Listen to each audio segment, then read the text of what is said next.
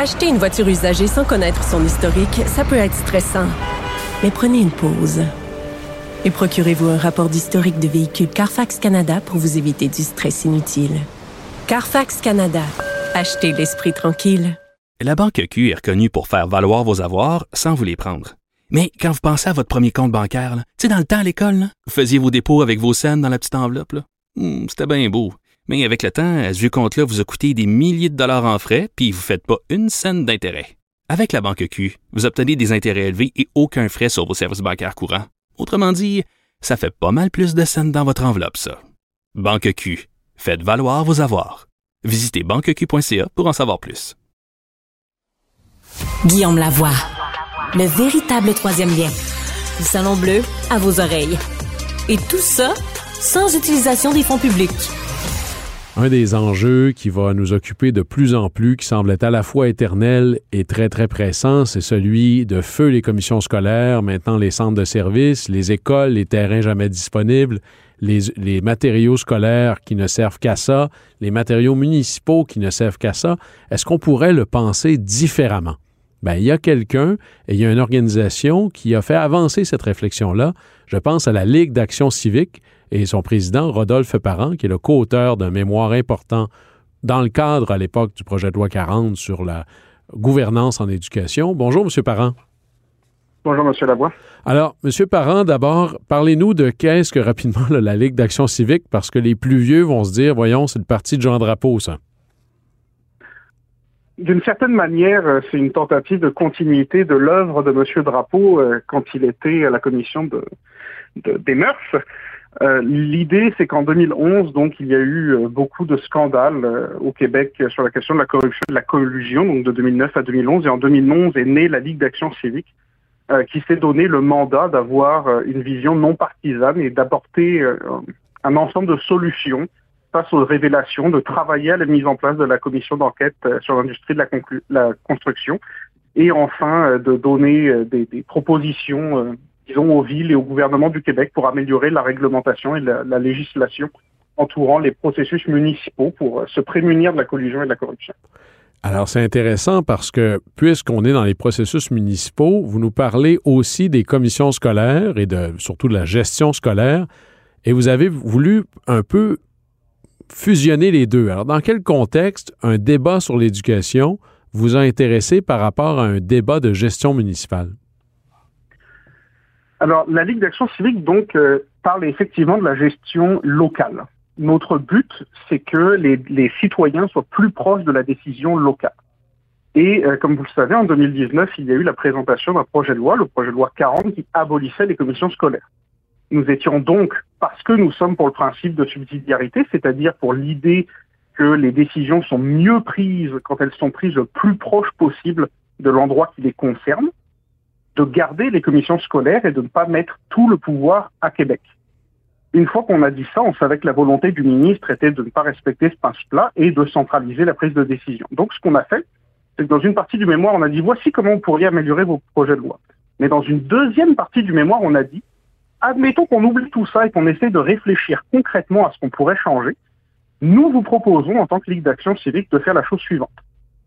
Et si nous prenions l'ensemble de l'asphalte et du béton et du transport scolaire, qui est donc au centre de service et aux anciennes commissions scolaires, et qu'on le rapatrierait aux villes, est-ce qu'on n'aurait pas une meilleure gestion des actifs scolaires et un meilleur euh, développement de la pensée, euh, disons, de, nouveaux quartiers par les villes? Donc, ce que vous nous dites, c'est euh, tout ce qui parce que là, il faut, faut faire une distinction ici. L'éducation, c'est pas la brique et le béton. L'éducation, c'est national. Mais pour ce qui est des bâtiments scolaires, les cours d'école, euh, les parcs, écoles, le transport scolaire, bref, toute l'infrastructure physique soit gérée par les villes qui ont, disons-le, une certaine expérience dans la gestion de centres communautaires, de stationnement, de parcs et autres. Absolument. Euh, il faut effectivement être très clair dès le départ. Un élu municipal n'aura jamais pour tâche d'aller dans une classe et d'expliquer à un professeur comment il doit faire son travail. La seule personne qui est légitime de déterminer ce qui s'étudie en classe, c'est le ministère de l'Éducation, parce que la question de l'éducation est une question nationale, pas une question locale. En revanche, développer une bibliothèque scolaire, c'est aussi fondamentalement développer une bibliothèque qui pourrait être au niveau municipal, c'est-à-dire qu'il pourrait être accessible pour tous les citoyens, ce qui est vrai pour tous les exemples que vous avez mentionnés. Euh, donc, en fait, on peut le résumer un peu comme vous l'avez fait. Une école, est-ce qu'au fond, c'est pas un centre communautaire? Euh, D'ailleurs, je me permets euh, simplement de, citer un peu la loi française, qui, donc la France qui a fait ce processus-là au début des années 80, qui a donné aux villes et aux départements le, pouvoir sur les écoles et qui disait admettons qu'une école est faite par une municipalité, après avis du conseil d'administration de l'école, bah, ce qu'on dit, c'est qu'en France, la ville pourra l'utiliser pour les besoins de l'éducation populaire, de la vie citoyenne, des pratiques sportives, par des, par des associations, etc., etc., etc. Donc les bâtiments scolaires deviennent des bâtiments communautaires en dehors des heures d'école. Parce que c'est vrai qu'à sa plus simple expression, là, sur plan, là, si j'avais à dessiner comme un architecte un centre communautaire, le dessin pour faire une école primaire, par exemple, serait relativement le même. Une grande salle, un gymnase, des petites salles, c'est la même chose. Euh, il n'y a pas beaucoup de différence entre un petit parc euh, euh, de voisinage et une cour d'école. Alors, de fusionner tout ça pour que l'utilisation soit, je dirais un meilleur rendement du dollar du citoyen. Absolument. Puis, outre cette utilisation-là, qu'on pourrait dire une espèce de, mutualisation, de, de, faire plus avec ce qui existe déjà, qui est une formule que je crois que vous connaissez bien, il y a une deuxième idée majeure derrière ça, c'est au moment de la conception des nouveaux quartiers, et ça d'ailleurs on a vu l'inverse se produire au Québec, c'est une des raisons pourquoi on a proposé ce mémoire-là, c'est que de faire en sorte qu'organiquement, c'est-à-dire que la ville se dit c'est mon mandat profond de construire un quartier en pensant au niveau scolaire. Parce que l'inverse, c'est d'avoir 10 000 personnes qui vont, par exemple, euh, dans le 4-5-0 pendant la pandémie, et là, une ville se dit, bah, il faut que je construise un nouveau quartier. Elle n'a pas le réflexe de dire, ah, il va me falloir des terrains pour mon école. Alors qu'elle a, le, alors qu'elle a le réflexe de dire, j'ai besoin d'un parc, j'ai besoin d'un centre communautaire, j'ai besoin d'une bibliothèque. Mais c'est vrai que l'élu municipal ne se fait pas élire ou pas sur la base de avez-vous pensé à une école? Donc, de ramener au conseil municipal cette pression-là. Exactement. Donc la pression se fait de deux manières. Elle se fait, comme je le disais, disons organiquement, c'est-à-dire c'est mon mandat, c'est ma mission, donc je vais y penser en tant que fonctionnaire, je vais y penser en tant qu'élu. Elle va se faire s'il y a échec, c'est-à-dire si un élu n'y pense pas et qu'il construit mal un quartier, elle va se faire par la pression des parents auront un nouvel organisme politique imputable qu'ils vont pouvoir aller voir, alors qu'aujourd'hui, ce serait le ministère du Québec, de l'Éducation du Québec. Bon, je vais faire l'avocat du diable un peu. C'est une idée qui semble euh, faire plein de sens, mais puisqu'elle n'a pas été faite, il doit y avoir des blocages quelque part. La première chose, c'est, c'est vrai, moins vrai dans le cas de Montréal et des très grandes villes, géographiquement parlant, mais il y a des endroits au Québec où la commission scolaire est plus vaste que certaines villes. Comment on fait pour l'organiser à ce moment-là? Alors, vous avez raison, suivant, euh, suivant la taille de la ville, on peut poser un problème de deux ordres. Le premier problème que vous posez, c'est l'espèce d'aménagement géographique. Euh, il y a des MRC au Québec, donc des municipalités régionales de comté, qui sont des, des en fait, dans le fond, c'est des villes qui se sont mis ensemble pour des sujets qui sont difficiles à faire pour les petites villes et qui se disent, bah, en étant plusieurs, on va avoir plus de facilité à les faire.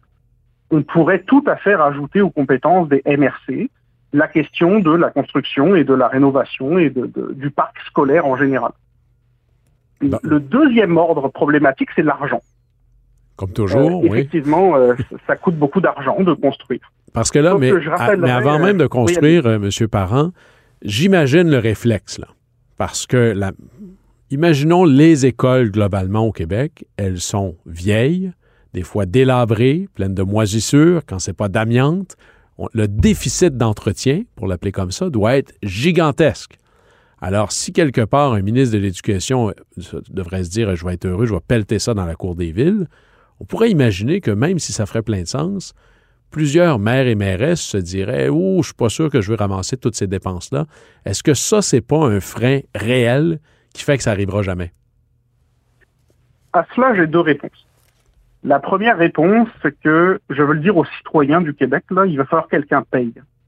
Parce que à la fin, l'école est délabrée, ou il faut en reconstruire une nouvelle, ou il faut en construire une nouvelle pour les nouveaux enfants. Donc à la fin, quelqu'un va payer. Donc que les Québécois se rassurent, ils vont payer, que ce soit les villes, que ce soit le gouvernement, quelqu'un va payer. La deuxième chose, c'est qu'effectivement, le déficit d'entretien est gigantesque. Une des manières de contourner le problème, ça serait de dire, on va commencer simplement en disant toute nouvelle école, maintenant, c'est les villes du Québec qui vont devoir les construire et y penser dans leur aménagement du territoire. De ce fait-là, ils n'auront pas à payer le coût pour les anciennes et on pourrait dire par exemple qu'à partir du moment où une école subit sa grande rénovation, elle rentre dans le giron d'une MRC ou d'une ville. Donc les villes auraient moins de peur, disons, de se retrouver avec la charge gigantesque sur leur dos. Donc de, faire, de le faire, ce qu'on fait rarement au Québec, c'est-à-dire une approche incrémentale. Essayons avec la prochaine école qui doit être construite. Et là, la ville ne construira pas une école. Elle construira un bâtiment à vocation communautaire qui servira d'école les jours scolaires, qui servira de centre communautaire les soirs, les fins de semaine, qui sera mieux organisé sur le territoire. C'est un peu ça. Est-ce qu'il y, a, des villes au Québec où vous sentez qu'ils sont prêts à lever la main pour dire, ben moi, je vais l'essayer? Je ne donnerai pas de nom, mais je vais vous, citer euh, un maire, de, un maire de, du 450 qui veut une école absolument sur son territoire depuis des années et des années. Il s'est fait élire, notamment parce qu'il avait compris ce besoin. Le problème, c'est que quand il arrive au pouvoir, il est juste le maire. Ce qu'il peut faire, c'est dire j'ai un terrain pour vous. Ce qu'il peut faire, c'est aller voir Québec et de supplier donnez-moi s'il vous plaît mon école. Si je lui dis demain, oui, tu vas payer. Ça c'est vrai, mais tu vas payer avec l'aide de Québec. C'est pas vrai que Québec n'aidera pas. Mais là, tu vas être en charge de faire en sorte que ton terrain devienne une école. Je pense qu'il serait ravi de pouvoir le faire on a là peut-être une solution pour faire dans ce contexte, pas faire plus avec moins, mais faire justement plus avec ce qui existe déjà ou ce qui devrait déjà exister. Rodolphe Parent, président de la Ligue d'Action civique, merci beaucoup d'avoir été avec nous. Merci à vous. Au plaisir. Merci, c'est tout pour Là-haut sur la colline, en direct d'à côté de la colline. C'est Guillaume Lavoie qui vous dit merci et au plaisir.